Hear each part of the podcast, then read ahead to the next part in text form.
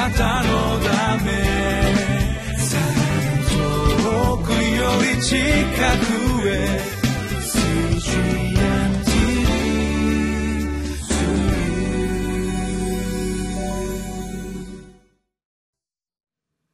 皆さんこんにちは。リビングライフの時間です。今日は9日。聖書の箇所は歴代史第2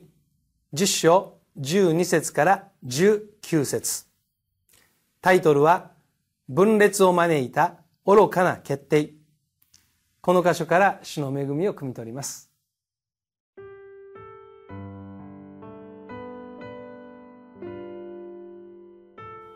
歴代史第2、10章、12節から19節。ヤロブアムとすべての民は3日目にレハブアムのところに来た。王が3日目に私のところに戻ってきなさいと言って命じたからである。王は彼らに荒々しく答えた。レハブアム王は長老たちの助言を退け、若者たちの助言通り、彼らに答えてこう言った。私はお前たちのくびきを重くする。私はそれをもっと重くしよう。私の父はお前たちを無知で懲らしめたが、私はサソリを使うつもりだ。王は民の願いを聞き入れなかった。それはかつて白人アヒアを通してネバテの子ヤロブアムに告げられた約束を主が実現するために神がそう仕向けられたからである。全イスラエルは王が自分たちに耳を貸さないのを見て取った。民は王に答えた。ダビデには我々へのどんな割り当て地があろう。エッサイの子には譲りの地がない。イスラエルよ、おのおのあなたの天幕に帰れ。ダビデよ、今あなたの家を見よ。こうして全イスラエルは自分たちの天幕へ帰っていった。しかし、ユダの町々に住んでいるイスラエル人は、レハブアムがその王であった。レハブアム王はエキム長官ハドラムを使わしたが、イスラエル人は彼を石で撃ち殺した。それでレハブアム王はようやくの思いで戦車に乗り込み、エルサレムに逃げた。このようにしてイスラエルはダビデの家に背いた。今日もそうである。昨日の箇所からの続きではございますが、えー、まず13節14節をお読みします。王は彼らに荒々しく答えた。レハブアム王は長老たちの助言を退け、若者たちの助言通り彼らにこう答えてこう言った。私はお前たちの首引きを重くする。私はそれをもっと重くしよう。私の父はお前たちを無知で懲らしめたが、私はサソリを使うつもりだ。昨日の箇所でもお読みいたしました通りですけども、レハバモの下した決断は、自分たちを、自分と一緒に育ってきた若者たちの意見を聞くということでした。まあ、私たちは毎日何かの決断を下して生活しているわけですけれども、まあ、それが個人の中で完結するというか、個人のえことだけで終わる決断であれば、そんなに問題は起こってくることはないです。今日私がこの服を着よう。そう決断して、まあ、着てきているわけですけども、それが別に赤色のシャツであったとしても、何も問題にはならないわけです。何を食べるかとか、あそういったこと、まあ、個人レベルで完結することは問題にはなりませんが、その決断に伴って、え、その決断の影響を受ける人がいるか、またその人たちがどれぐらいいるのかによって、この決断の重さ、責任といいますか、それが大きく関わってくることになります。その決断の重みが増すというふうに言うことができるでしょう。私たちの教会では毎年春に追悼式というものを行っています。主にあって召された兄弟姉妹を忍んで、えー、墓地でですね、ご遺族と共に集まって、先に召された兄弟姉妹のことを思い起こし、また思い出話を語り、うん、そしてまた伝道の機会にもそのことが用いられるわけですけれども、式典をもってですね、追悼式という形で集まりをしています。ところがここ数年は天候が非常に不安定でございまして、大雨が降ったり、強風が吹いたり、そしてその当日、とにかく天候が急変することが多かったんですね。で、その追悼式のある日曜日、日曜日の午後にしてますから、礼拝が終わった後ですね、えー、飯森霊園というところに行ってそれを持つわけですけれども、その判断を午前10時の段階ですると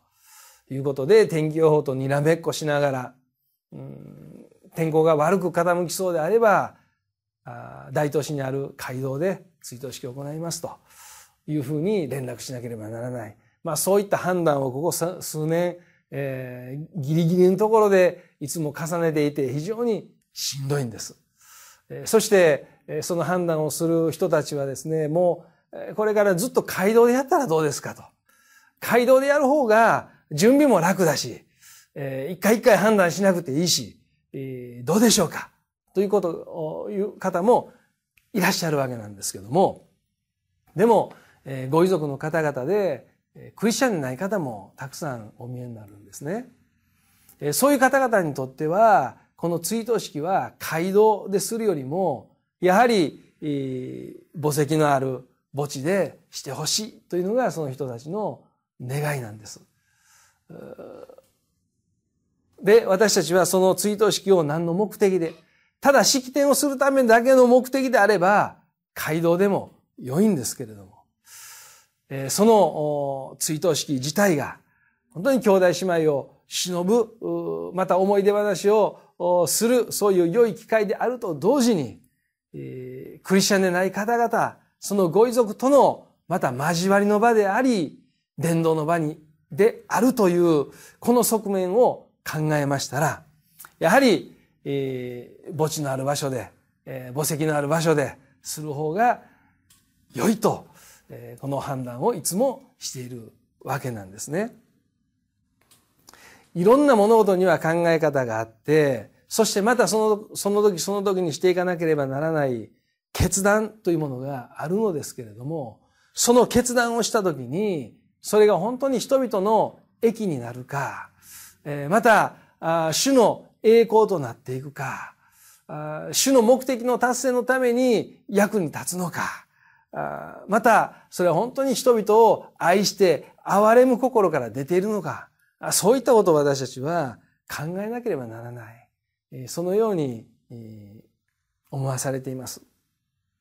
ヤロブアムのこの決断によって16節こう書いています。全イスラエルは王が自分たちに耳を貸さないのを見て取った。民は王に答えた。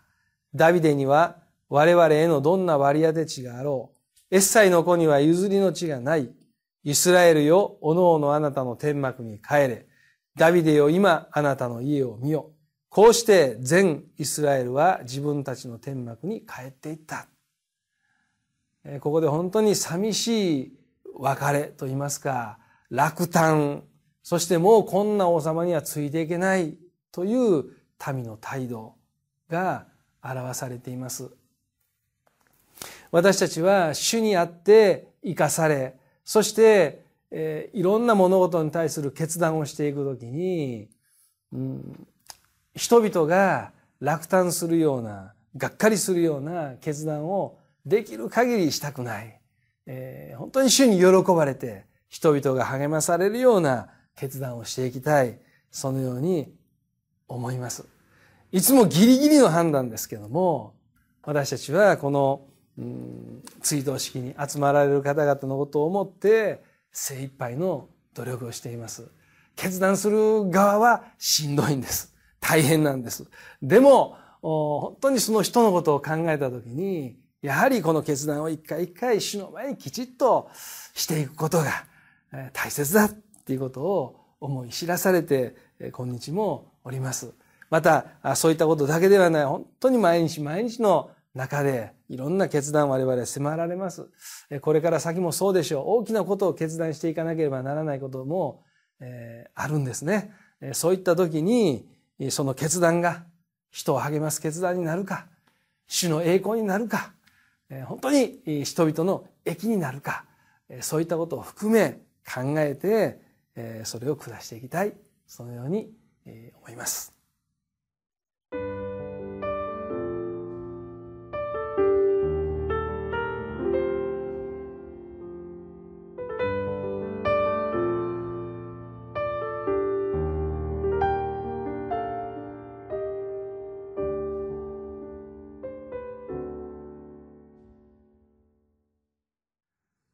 私たちは今日も主によって生かされています。私たちの歩みが主の栄光を表していくと信じましょう。隣人のことを考えて人の助けになる。人を励ます。人の役に立つ。まあ、いろんな言い方はあります。いろんな言い方ができるでしょうけども、本当にそういう決断を私たちは積み重ねていきたいものです。お祈りをいたします。恵み深い天のお父様、皆をあがめます。主よ、私たちがこの地上で出会う様々なことについて、